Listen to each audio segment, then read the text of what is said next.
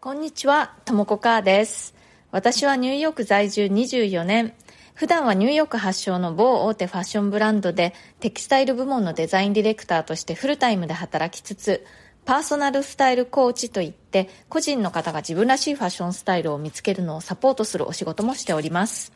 このチャンネルニューヨーク人生劇場では人種のるつぼ何でもありのニューヨークで私が働いて暮らして経験したことや日々の生活の中であったちょっと面白いことや気づきなどについてお伝えしていきます。ニューヨークの自由でポジティブな空気感とともに、えー、ちょっと元気が出たりちょっと気が楽になったりするような放送がお届けできたらいいなと思ってやっております。それでは今日もよろしくお願いします。前回の放送は春分の日だったんですけれども、同じくボイシーパーソナリティの田中恵子さん、同時通訳者であります。えー、田中恵子さんとのコラボ対談生放送でお送りしました。前半30分が私のチャンネルで、えー、後半30分が恵子さんのチャンネルで、合計1時間の対談だったわけですけれども、もうね、あっという間で全然話足りないという感じでした。でね、最後には、同じく、ボイシーパーソナリティをされています、白木夏子さんが乱入してきてくださったんですね。白木夏子さんと田中恵子さんは、まあ、もういつもね、あの、仲良しで、よく二人でね、あの、放送を一緒にされてるんですけれども、私はお二方ともがすごく好きで、両方の放送いつも聞いていたのでね、なんだかもう夢のような時間でしたね。日本時間だと、えー、午前中の生放送だったんですけれども、ニューヨーク時間だと夜だったんですね。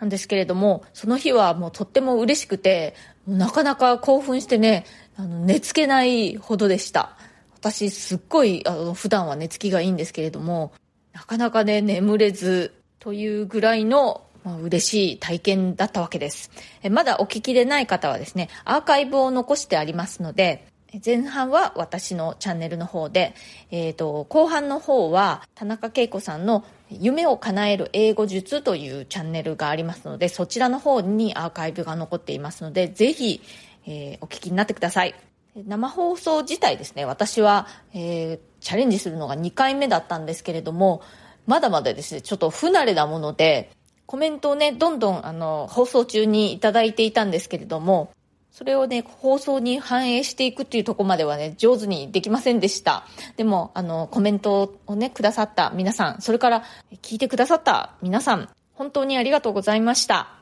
今度はね、田中恵子さんと白木夏子さんと3人でお話しましょうなんていう話も出てますので、えー、実現するといいなと思っております。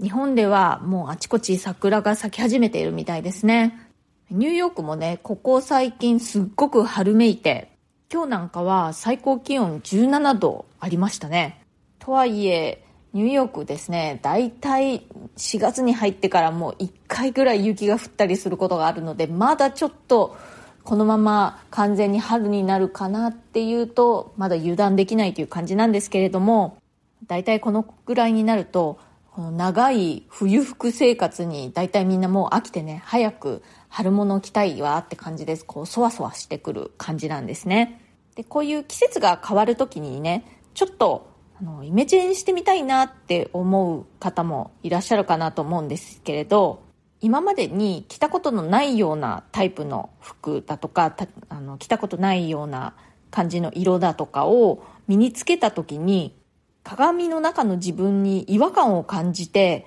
あ、なんかやっぱり違った、間違えちゃったって思って完全却下する前にですね、本当にそうなのかってちょっとじっくり観察してみてほしいんですね。実はね、その感じた違和感の正体っていうものが単に自分が見慣れてないだけっていう場合も結構あるんですよ。で見慣れてないがゆえになんかこうキャーってちょっと恥ずかしいような気持ちになってしまって元のねその着慣れたものに戻ってしまうとそれってね、ちょっともったいないなって思うんですよね。せっかく新しいスタイルにチャレンジしてみたのに、その一瞬の違和感、まあ、見慣れてなさゆえに慌てて却下っていうのは、ちょっとね、もったいないっていう気がするんですよね。まあ、本当にね、実際、やっぱり自分には、こういうのは似合わないなってはっきりとわかるっていうこともありますよ。それはもちろん。でも私の今までの経験から言うと、見慣れてなさを似合わないと勘違い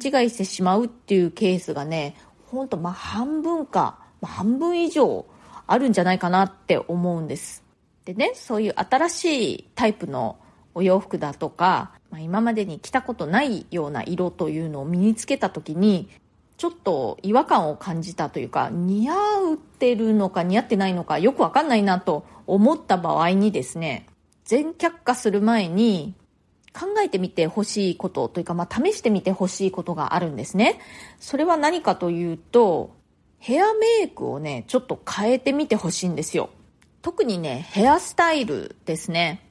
実際にね、そのお店で試着したりしている時に、試着室の中で髪型変えたりとか、まあできないですけれども、まあちょっとね、髪の毛をいじってみて、こう想像してみるっていうことはできますよね。例えばですけれども、すっごくカジュアルな洋服に対して自分の今の髪型はちょっとあのドレッシーすぎるんじゃないかとかね。あとは本当にね、髪の毛を下ろしたり上げたりするだけで、洋服のね、見え方とか似合い方が結構ね、変わったりするもんなんですよね。だから、まあ、ショートカットの人がね、あ、これ長い髪の方がいいなと思って、まあ、ウィッグをかぶるとかはできますけれども、ちょっとね、まあ、それは難しいのかもしれないですけれども、ロングヘアの方の場合は、ちょっとこうね、まとめてみたりとか、手でね、こう、パッと上げてみたりすると、洋服の似合い方が違って見えたりもしますよ。あとは、こう、前髪あったらどうかなとかね、こう、ちょ、ちょっと想像してみるとか、あとは髪色に関してもですね、髪色を変えることで雰囲気がすごく変わってね、洋服の似合い方が違って見えたりします。そんな感じで、えー、ヘアスタイルと洋服っていうのは結構ね、こう、お互いに影響を与え合うというか、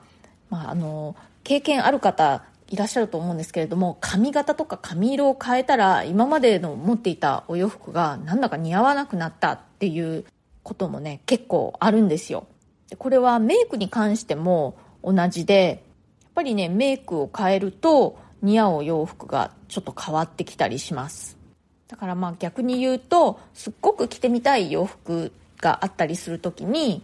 ちょっと着てみてねなんかあんまり似合わないかなと思った時にヘアメイクを変えるとどうだろうっていうのをね、ちょっと考えてみてください。特にね、髪型の方は影響力大です。はい、今日はですね、新しいタイプのファッションだとか、まあ、新しい今まで着たことないような色をトライした時に違和感を感じた場合、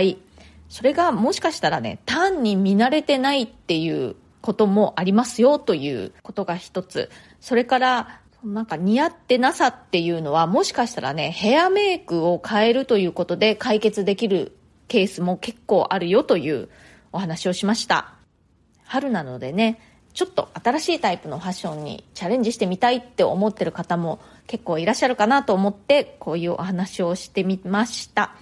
今日の放送が気に入ってくださったら、それから私の話をまた聞いてみてもいいなと思ってくださったら、ぜひチャンネルのフォローをよろしくお願いします。それから、こちらでは質問やリクエスト、相談なども受け付けております。ニューヨークのことやファッションのこと、キャリアのこと、キャリアチェンジのこと、それ以外でも何でも私に聞いてみたいなと思うことありましたら、お気軽にどうぞ、えっ、ー、と、コメント欄からでもいいですし、私のプロフィールのところに質問できるリンクを貼ってますので、そちらからでも OK ですので、えー、送ってください。お返事は随時この放送の中でやっていきたいと思います。今日も最後まで聞いてくださってありがとうございました。それではまた次回、ともこかーでした。